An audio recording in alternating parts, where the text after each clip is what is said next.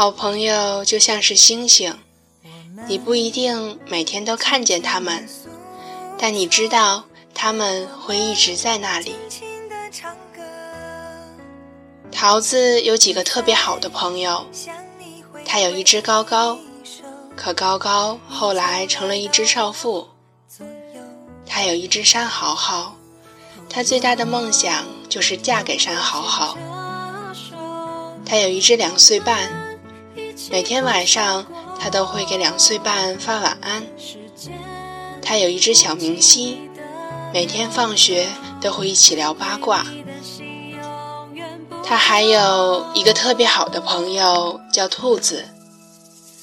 桃子和兔子认识已经五年了，从初一到高二，这五年来一起上过课，一起庆祝生日，一起看电影，一起跑步，太多太多了。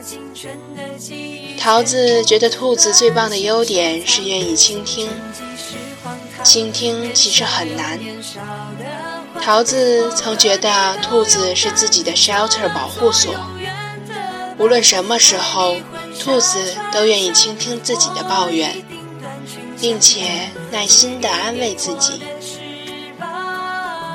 高中军训的时候，自己跟关系最好的高高没有考到一个学校，因为和高高九年同班。面对陌生的环境，又没有高高，桃子特别不习惯。然而那五天里，兔子每天都串宿舍来找桃子，他陪桃子聊天，陪桃子午休，陪桃子坐在楼道里抱怨该死的酷暑。如果说桃子很珍惜朋友，也为朋友付出很多。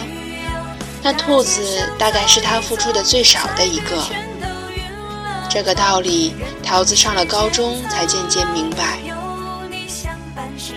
桃子和兔子一共大吵过两次架。其实，桃子很感谢这两次吵架。每次吵架之后，他们都会给对方写很长很长的心里话。和好之后，互相鼓励。永远都有正能量。桃子也渐渐开始为兔子付出。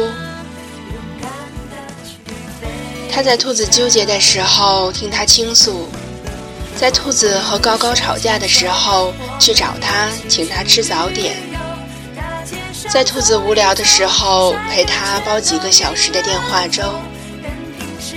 桃子很喜欢现在。他们彼此包容，彼此付出，是彼此的 shelter。在未来，桃子和兔子想一起考去北京。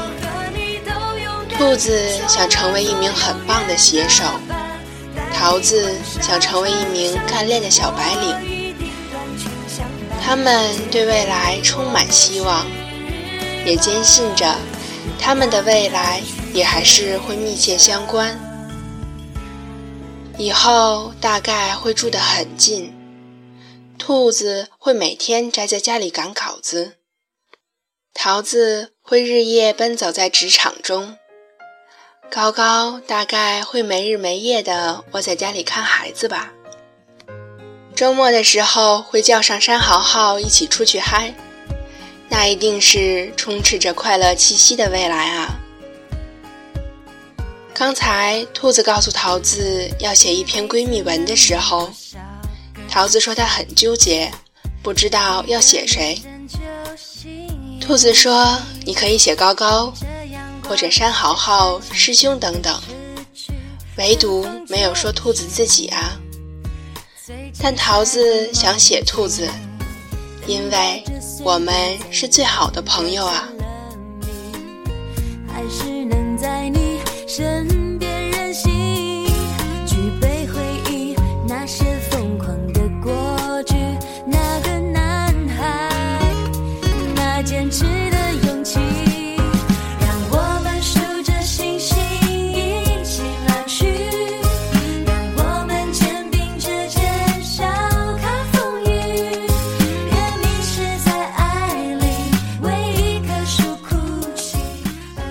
这里是 FM 八四零六二六，我是连连。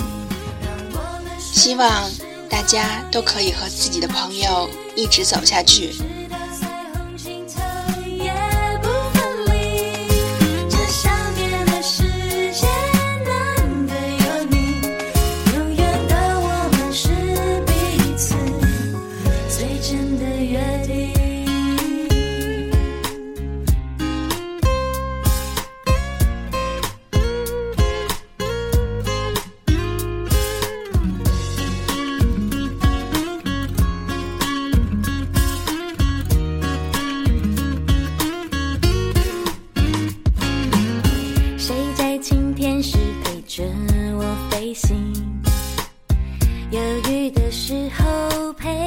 相信我们的心经过争执更靠近，就像大雨，让天空。